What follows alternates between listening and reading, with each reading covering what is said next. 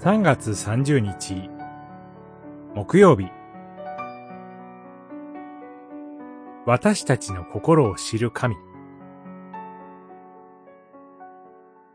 ルカによる福音書16章。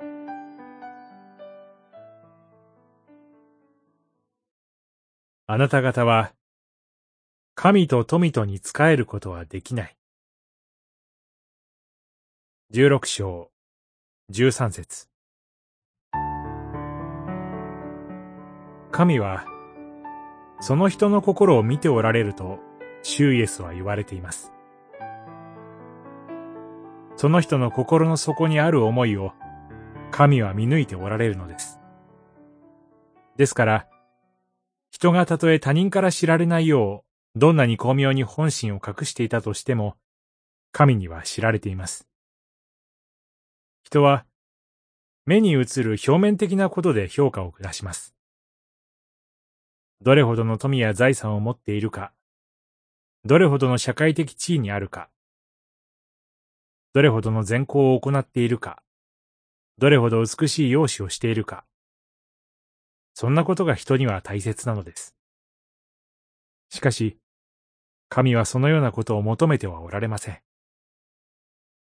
神は、心からその人が神に信頼することを求めておられるのです。また、神は心からその人が隣人を愛することを求めておられるのです。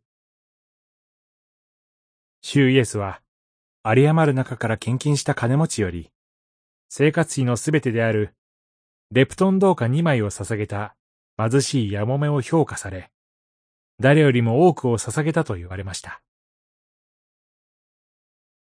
もし私たちが神に忠実に仕えようとするならば、神は必要なものをすべて与えてくださる方です。神は私たちの経済的な必要も助けても与えてくださいます。